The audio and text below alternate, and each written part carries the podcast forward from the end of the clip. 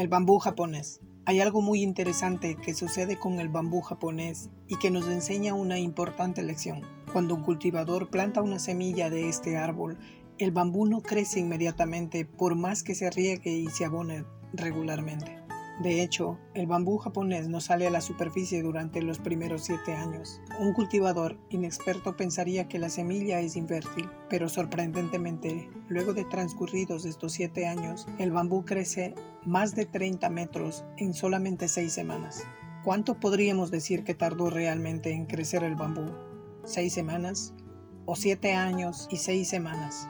Sería más correcto decir que tardó siete años y seis semanas. ¿Por qué? Porque durante los primeros siete años el bambú se dedica a desarrollar y fortalecer las raíces, las cuales van a ser las que luego de estos siete años pueda crecer tanto en solamente seis semanas. Además, si en algún punto de estos primeros siete años dejamos de regarlo o cuidarlo, el bambú muere. El bambú japonés nos enseña que no debemos desistir fácilmente de nuestros proyectos o metas. Recuerda, si no consigues lo que aspiras, no desesperes. Quizá solo estés echando raíces.